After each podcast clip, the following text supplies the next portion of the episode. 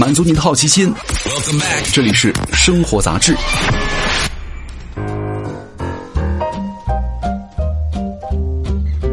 嗨，各位好，欢迎来到生活杂志，我是奥巴庆。今天来跟各位聊一聊自助餐的消息。啊，这年头啊，自助餐好像就成了过气的网红，快凉透了。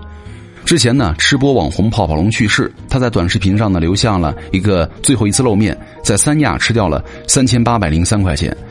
在他的短视频的主页呢，很多网友在他的最后一条动态里留言哈，说一路走好，愿天堂没有自助餐。其实唏嘘之余啊，曾经风靡世界的自助餐风潮恐怕是吹不动了。如今呢，很多的美国自助餐厅啊，正在面临破产倒闭。后疫情时代呢，为了响应卫生防控，酷爱自助餐的美国人呢，无奈摒弃了自助餐。什么必胜客呀、庞德罗莎呀等全球的连锁餐厅也都纷纷的关闭了自助餐了。这次疫情呢，就像是压死骆驼的最后一根稻草。那可就算是没有疫情，我们也早就不流行了全民吃垮自助餐这样的方式，是吧？自助餐的风潮呢，呃，来去不过十几年的时间，那为什么现在？风光不再了。自助餐的发明一来呢，盘算的就是人类对于食物无穷无尽的欲望。那有一个很流行的说法，它是源于生性不羁的北欧维京人。这群人呢，称之为海盗。那海盗的进食速度呢，往往只会比上菜的时间快。习惯了用餐不受约束，随心所欲。那于是呢，联想到了新的形式，把准备好的菜肴呢，预先放在长桌上，让他们自己随意进食。那后来呢？它也被欧洲的餐厅呢采用和普及，于是呢有了自助餐。当然了，最早的自助餐还是较多流行在上流社会的宴会派对上。那真正把这个自助餐呢发扬成了一种流行文化的是美国人。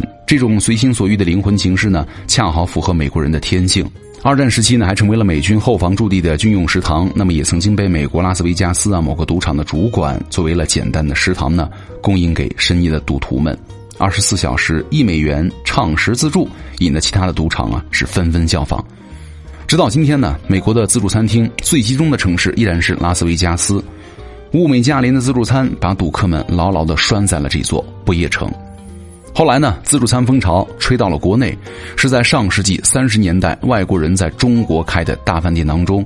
那真正推广到了咱们中国老百姓啊，又得往后推。八十年代的后期了，新兴的旅游合资宾馆将自助餐呢推广到了国内。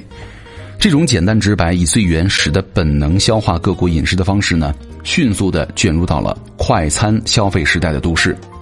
从韩式烤肉到日本料理，从广东烧腊到印尼的一些饭菜哈，都能够在同一个餐厅当中呢去吃到，正好迎合了国人吃遍全球的欲望。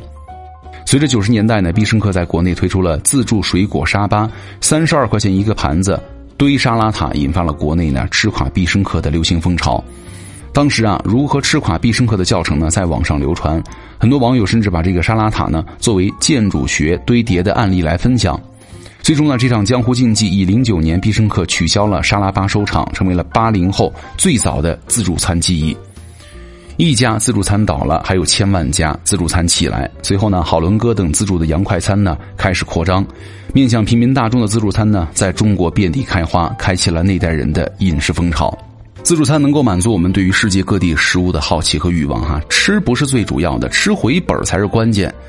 一觉睡到下午两点，省掉早饭，喝杯水漱漱口，拿捏好气吞山河的心态，哈，弓着身子，扶墙进，挺着肚皮，扶墙出，才是正确的姿态。网上流传着如何吃垮自助餐的攻略哈。第一步呢，清空肠胃，选择靠近主餐台的位置，切记多喝水，少喝啤酒和汽水。开吃的时候呢，先吃点蔬菜水果垫底儿，然后呢再吃各种的主菜肉类，最后呢再吃一些顶饱的主食。通常呢，我们到了现场呢，都会像刘姥姥进大观园一样被乱花迷了眼，乱了阵脚啊！什么先后顺序啊，都是假的。直觉告诉你，贵的海鲜、日料、牛排、哈根达斯呢，一定要多点；那些什么主食、沙拉、蔬菜少点。到了自助餐面前呢，考验的是每个人的定力哈，能否克制住内心的一些饕餮的兽性啊？有些人因为疯抢大虾成了国际笑话，有些人呢，为了吃回本，硬是把自己啊吃成了肠胃炎。而有的人呢，吃不回本反倒还把自己吃伤了。曾经一位朋友说过的笑话哈，说好不容易发了工资，带爷爷奶奶呢吃一次高端自助餐，结果呢，他俩愣是只喝粥吃包子，真是亏大了。曾几何时啊，很多人以吃一顿豪华的自助餐为荣，那在当时呢，物质还没有足够丰裕的年代呢，市面上不多见的海鲜品类都让自助餐成了一种稀缺性的饮食形态。那最能够凸显这样的心态的自助餐呢，就是盛极一时的自助餐名牌金钱豹了。零三年，第一家金钱豹在上海开业，打着奢华气派的定位呢，短短几年当中，它也迅速扩张成为了当时数一数二的高端自助餐标杆。但后来啊，好景不长。那十几年当中呢，高端的餐饮品牌纷纷受挫，上市失败，盲目扩张等错误决策呢，让金钱豹陷入困境。二零一七年的夏天，金钱豹在北京的最后一家门店倒闭了，高端自助的时代呢，也随之落幕。我们也不再流行什么吃垮自助餐了，那些还想着打着物美价廉呢，以量取胜招牌的自助餐呢，也逐渐被我们看穿了当中的套路。其实自助餐厅啊，总有很多办法来应对那些暴饮暴食的消费者哈，在食物的成本上动手脚呢是惯用手段。比如金汉斯和汉丽轩相继被爆出了使用假肉的卫生问题，牛排连锁店被爆出出售牛排检测出出鸭肉的成分。那那个涮羊肉的羊肉卷呢，是由鸭肉上色压制而成。所谓的平价自助餐，也不过是在食材上假冒伪劣、偷工减料了。即便是号称高档食材的海鲜自助，也有可能是为了压低成本，通过不明的进货渠道呢大量采购。那同样是鲍鱼，活鲍鱼和干鲍鱼的价格呢天差地别，三文鱼种类、产地的差异我们就更不用说了。生蚝的个头呢小到连你都感觉满口都是蒜，这似乎哎也成为了行业当中心照不宣的一个经营窍门了。那知乎上有个帖子：海鲜自助餐厅啊如何盈利？其中呢，有个北京至尊金钱豹的员工这样回答说：“你问我进货价有多便宜，那你就去市场上买最便宜的海鲜，然后呢，再从当中扣除百分之三十。而且这个自助餐厅的经济学当中还有一个关键的降低成本的途径哈，就是浪费管理。通常呢，会把食物啊处理的很小份多样，种类呢更多元，而且呢使用尺寸更小的餐具。”那从心理学的角度来说呢，当看过吃的盘子呀，哇，满盘堆积，这样的话就能够让食客更容易产生吃了很多的错觉，实际上还能够节省成本啊。那些什么五彩缤纷的甜点，才是能够让人感觉到迅速饱腹的，但是呢，往往又更加的诱人。之前呢，有一份点评数据啊，是说一线城市的自助餐厅的数量在下滑，拉动整个市场主力的是二线城市。